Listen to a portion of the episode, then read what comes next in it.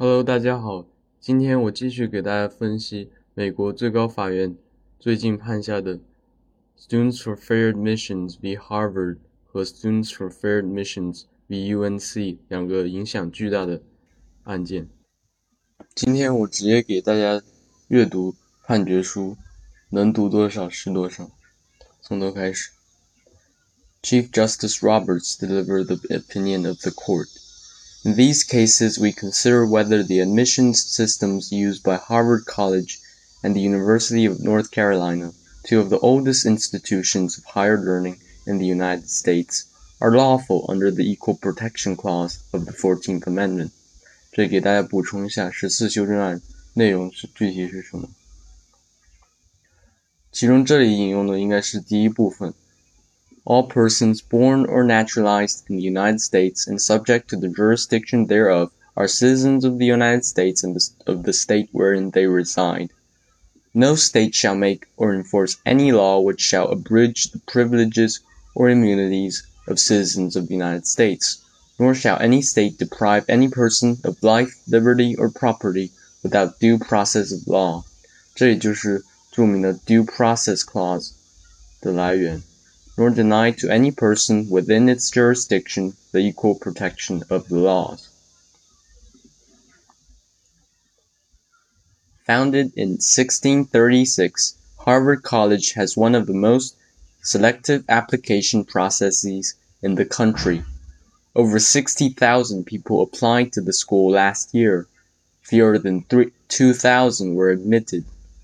Gaining admission to Harvard is thus no easy feat. It can depend on having excellent grades, glowing recommendation letters, or overcoming significant adversity. It can also depend on your race. 这里就指明出了种族在哈佛录取流程中的举足轻重的作用，以及为什么这是为下面分析它的合法性做铺垫。 下面一段分析哈佛具体的录取流程。The admissions process at Harvard works as follows. Every application is initially screened by a first reader who assigns scores in six categories academic, extracurricular, athletic, school support, personal, and overall. A rating of 1 is the best, a rating of 6 the worst. 给大家注释一下，I B I D 是什么意思？它是一个拉丁语的简称，原原词叫 I B I D E M，ibdem，就用来代替上文已经引用过的材料，比如这里就用来代替九八零 F 三 D，这 F 简称是 Federal Reports，跟这里的 U S 是一个意思。跟开头 US，US 是 US reports，Federal reports 就是每个联邦法院的判决书等信息。In the academic category, for example, a 1 signifies near perfect standardized test scores and grades. In the extracurricular category, it indicates truly unusual achievement, and in the personal category, it denotes outstanding attributes like maturity, integrity, leadership, kindness, and courage. 这里 ID 跟 IDI IBID 是差不多意思，只是它虽然是引用同一个材料，但是它选用的用页数更具体。 比如这里它总共引用四页，其中这里只只用了两页。A score of one on the overall rating, composite of the five other ratings, signifies an exceptional candidate with 90% or more chance of admission. In assigning the overall rating, the first reader can and do take an applicant's race into account. Once the first read process is complete, Harvard convenes admissions subcommittees. Each subcommittee meets for three to five days and evaluates all applicants from a particular geographic area. The sub subcommittees are responsible for making recommendations to the full admission committee. The subcommittees can and do take an applicant's race into account when making their recommendations. The next step of the Harvard process is the full committee hearing.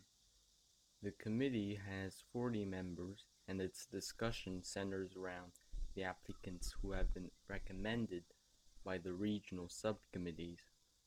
At the beginning of the meeting, the committee discusses the relative breakdown of applicants by race. The goal, according to Harvard's Director of Admissions, is to make sure that Harvard does not have a dramatic drop off in minority admissions from the prior class. Each applicant considered by the full committee is discussed one by one, and every member of the committee must vote on admission. Only when an applicant secures a majority of the full committee's votes is he or she tentatively accepted for admission. At the end of the full committee meeting, the racial composition of the pool of tentatively admitted students is disclosed to the committee. The final stage of Harvard's process is called the lop, during which the list of tentatively admitted students is winnowed further to arrive at the final class. Any applicants that Harvard considers cutting at this stage are placed on a lop list, which contains only four pieces of information legacy status, recruited, athlete status, financial aid eligibility, and race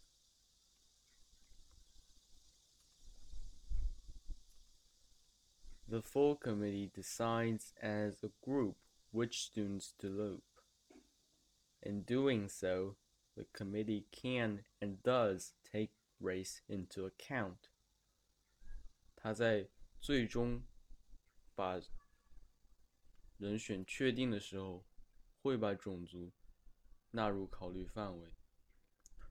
Once the lop process is complete, Harvard's admitted class is set. In the Harvard admissions process, race is a determinative tip for a significant percentage of all admitted African American and Hispanic applicants.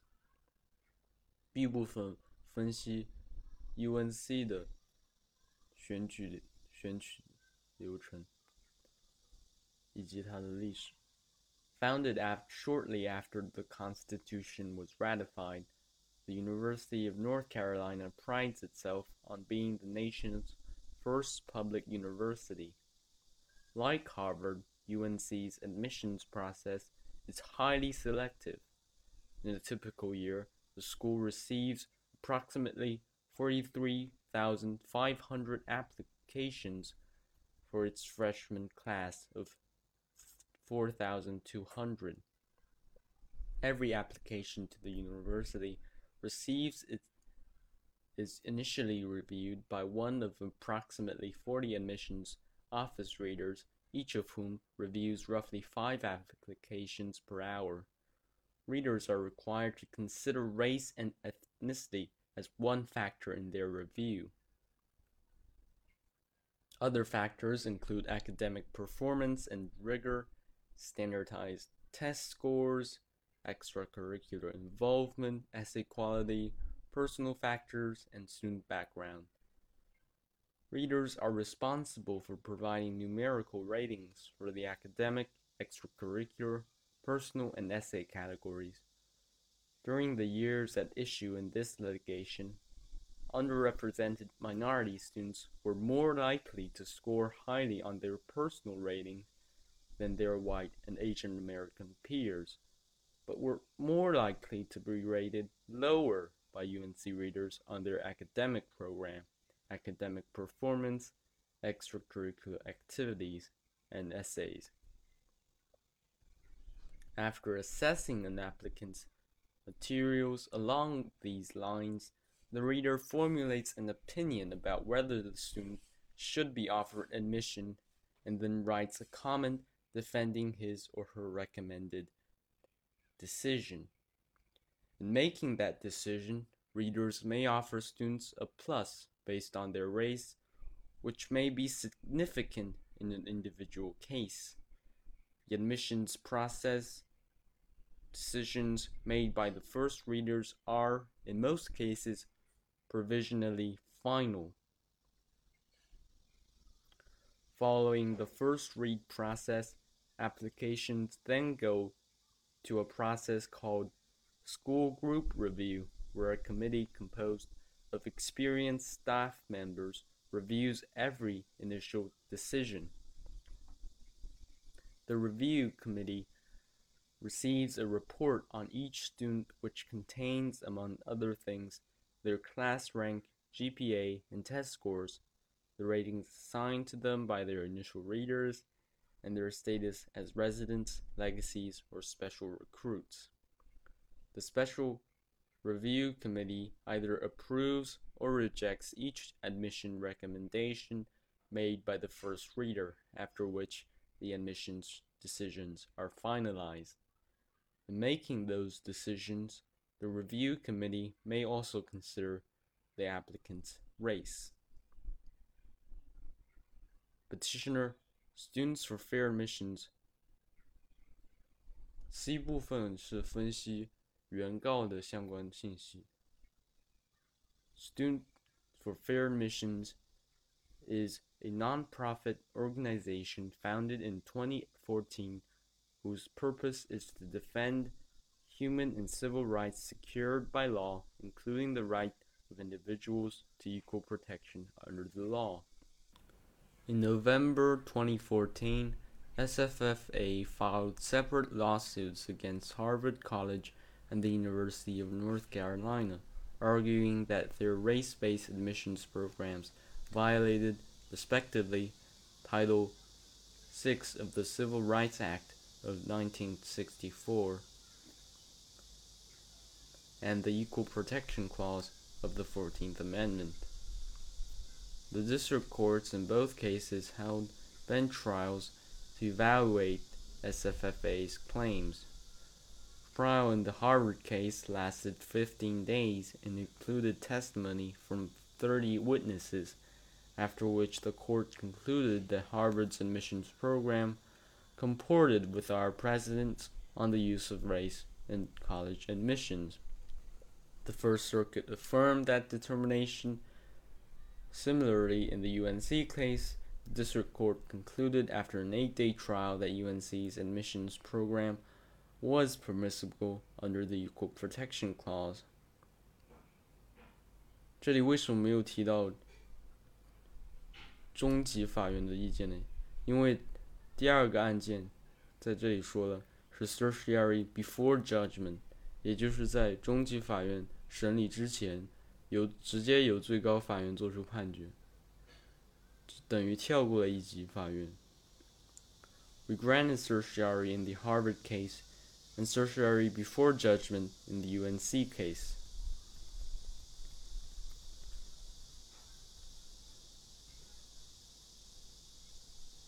第二部分分析法院管辖权问题。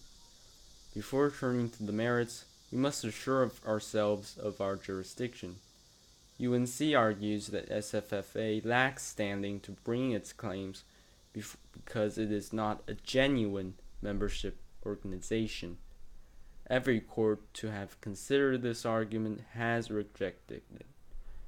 Rejected it, and so do we. Article 3 of the Constitution limits the judicial power of the United States to cases or controversies ensuring that federal courts act only as a, necess- a, a necessity in the determination of real, earnest, and vital disputes. To state a case of controversy under Article 3, a plaintiff must establish standing. That in turn requires a plaintiff to demonstrate that it has 1. Suffered an injury in fact. 2. That it is fairly traceable to the challenged conduct of the defendant. And 3. That it is likely to be redressed by a favorable judicial decision. In cases like these, where the plaintiff is an organization, the standing requirements of Article 3 can be satisfied in two ways. Either the organization can claim that it suffered an injury in its own right, or alternatively, it can insert standing solely as the representative of its members. The latter approach is known as representational or organizational standing. To invoke it, an organization must demonstrate that A its members would otherwise have standing to sue in their own right, or b. the interests it seeks to protect are germane to the organization's purpose, and c. neither the claim asserted nor the relief requested requires the participation of individual members in the lawsuit. Respondents do not contest that SFFA satisfies the three part test for organizational standing articulated in Hunt. And like the courts below, we find no basis in the record to conclude otherwise. Respondents instead argue that SFFA was not a genuine membership organization when it filed suit, and thus that it could not invoke the doctrine of organizational standing in the first place. According to respondents, our decision in Hunt established that groups qualify as genuine membership organizations only if they are controlled and funded by their members, and because FF- SFFA's members did neither did neither at the time this litigation commenced. Respondents' argument goes SFFA could not represent its members for purposes of Article 3 standing. Hunt involved the Washington State Apple Advertising Commission, a state agency whose purpose was to protect the local apple industry the commission brought suit challenging a North Carolina statute that imposed a labeling requirement on containers of apples sold in that state. The commission argued that it had standing to challenge the requirement on behalf of Washington's apple industry.